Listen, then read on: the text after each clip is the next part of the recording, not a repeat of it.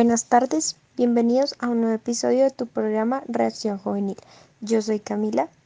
Y yo soy Paula. Y hoy tenemos una historia para reflexionar frente a situaciones de dolor y sufrimiento en la vida. Nuestra historia de hoy se trata de un joven de 23 años, estudiante de octavo semestre de negocios internacionales. Fue diagnosticado con un cáncer de grado intermedio y no pudo continuar con sus estudios debido a que tenía que comenzar el tratamiento lo más pronto posible. Entonces, se presenta un dilema moral donde se evidencia desde el punto de vista de profesionales de la salud que sí es posible vivir a pesar de la gravedad de una enfermedad pero el paciente no quiere vivir debido a las afectaciones en su vida cotidiana. Entonces, ¿qué hacer?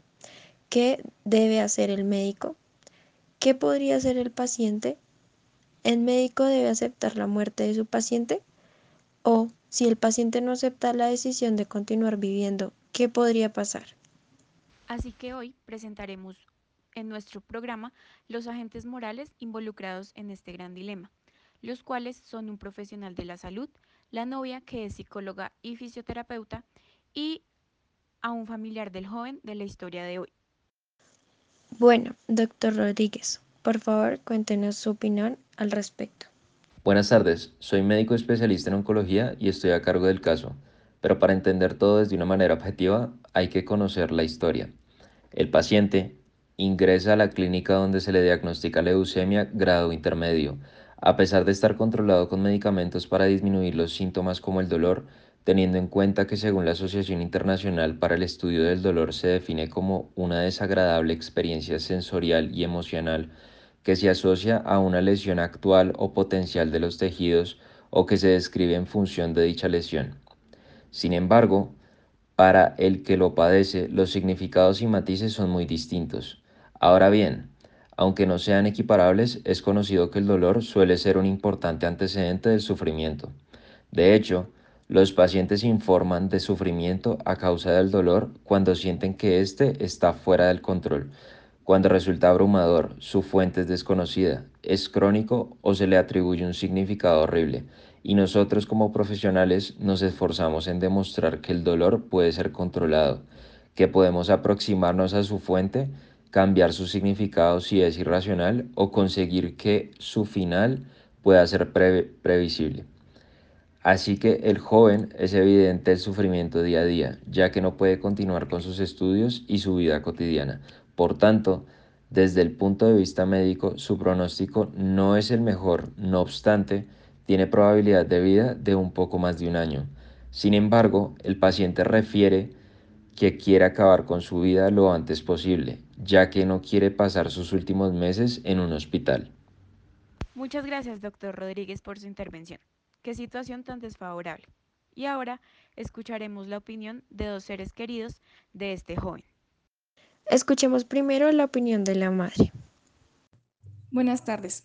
Es una situación devastadora para mi familia. Nosotros pensamos que él debe seguir con el tratamiento y disfrutar al máximo el tiempo que le queda aquí con nosotros.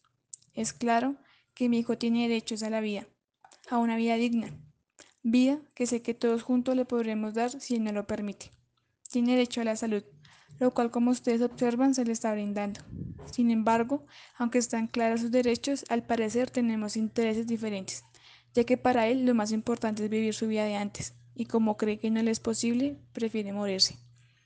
Pero sé que tanto los profesionales que están aquí como nosotros tenemos el interés en común de salvarle la vida. Y no solo eso, sino que pueda vivir una vida digna y progresivamente regresar a su vida cotidiana. Sin embargo, él no está dispuesto a esto. Me ha manifestado que prefiere quitarse la vida si no le ayudamos a morir. Y yo no quiero que mi hijo se quite la vida. Es muy importante para nosotros. Entendemos que es una situación difícil para usted como madre, pero ahora escucharemos a la pareja del joven. Buenas tardes. Realmente es muy triste la situación. Sin embargo, yo me pongo en su posición y sé que todo esto es muy difícil, pero yo apoyo lo que él decida que es mejor para él, porque a pesar de que lo amo y entiendo su sufrimiento, eh, todo esto se escapa a nuestra libertad no se elige, sino que se padece, y además de manera personalizada, distinta e intransferible, con lo que se hace mucho más difícil definirlo. Por lo tanto, si su decisión es no seguir viviendo, lo apoyaré.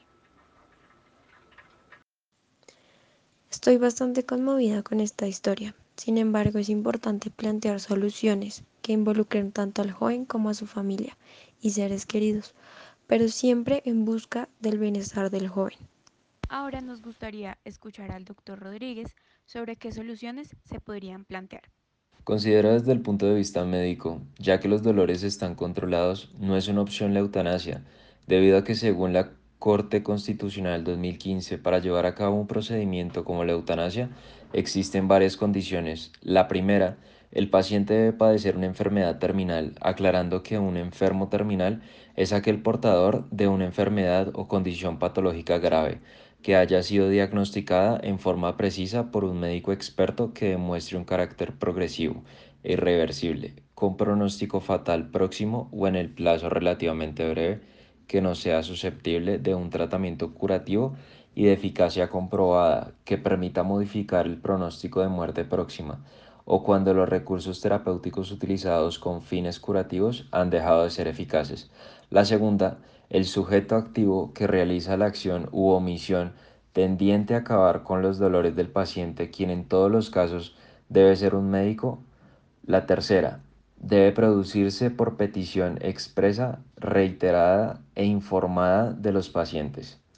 Por lo tanto, es claro que no se cumple una de las condiciones ya que no es un paciente terminal debido a que, aunque es una enfermedad avanzada, progresiva e irreversible, cuenta con un pronóstico relativamente bueno y es posible hacer uso de los recursos terapéuticos mediante fisioterapia y psicológicos desde el área de psicología. Entonces, es importante aclarar que aunque el paciente refiere sufrimiento que es mental, el dolor irá disminuyendo. Por lo tanto, una solución viable es que el joven continúe con su tratamiento desde las diferentes disciplinas y de manera progresiva retome sus actividades de la vida diaria. Pero es importante que él decida aceptar esta situación y no intente por sus propios medios quitarse la vida. Bueno, muchas gracias, doctor Rodríguez. Y ya para finalizar, escucharemos desde un enfoque fisioterapéutico y psicológico de nuevo a la novia del joven, quien es psicóloga y fisioterapeuta de profesión. Entonces, bueno, dejando de lado el punto de la conexión que tengo con él, voy a pasar a uno más profesional. Primero hablaré desde el punto de vista fisioterapéutico. Entonces, aquí es importante mencionar que se ha demostrado que mediante la realización de ejercicio, masajes, ejercicios respiratorios, meditaciones, danza o un baño, eh, permiten que circule por el torrente sanguíneo una serie de opioides endógenos como las beta-endorfinas, lo cual a partir de las neuronas del sistema nervioso central eh, llevará a una consiguiente inhibición de la transmisión del dolor. Además, eh, permitirá que se aumente el estado de ánimo. Por lo tanto, eh, aquí yo soy testigo de que muchos pacientes, a pesar de estar en fases intermedias o avanzadas, pueden salir adelante y no solo disminuir el dolor, sino también el sufrimiento. Ahora bien, desde el punto de vista psicológico, como lo mencionaba el doctor Rodríguez, em, aparece la expresión del control de síntomas como una de las formas de conseguir eh, la disminución de la experiencia del sufrimiento. Sin embargo, es conocido que un control de síntomas excelente, eh, pues, y aquí incluido el dolor, puede conducir paradójicamente a una experiencia de sufrimiento en otros dominios de la persona, pues el dolor u otros síntomas pueden estar enmascarando en realidad aún más sufriente para la persona inclusive el hecho de plantearse el deterioro y el porqué de la amenaza de muerte inminente. Por lo tanto, a pesar de lo anterior, es importante tener en cuenta la elección del paciente, pero también que aún tiene más de un año de vida del cual puede sacar provecho de este.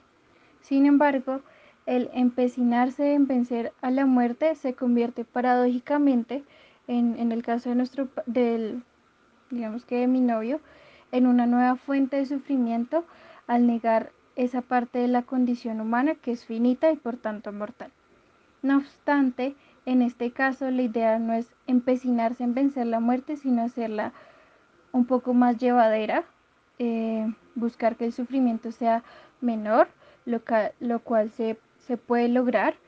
Por lo tanto, es importante que el paciente vea el lado bueno de su condición y luche por vivir de la mejor manera, sin intentar eh, pensar qué, es lo que va a pasar en el futuro y a su vez eh, realizar un acompañamiento respectivo pues por la parte de, de, mi profesión, de mis profesiones, de la fisioterapia y la psicología.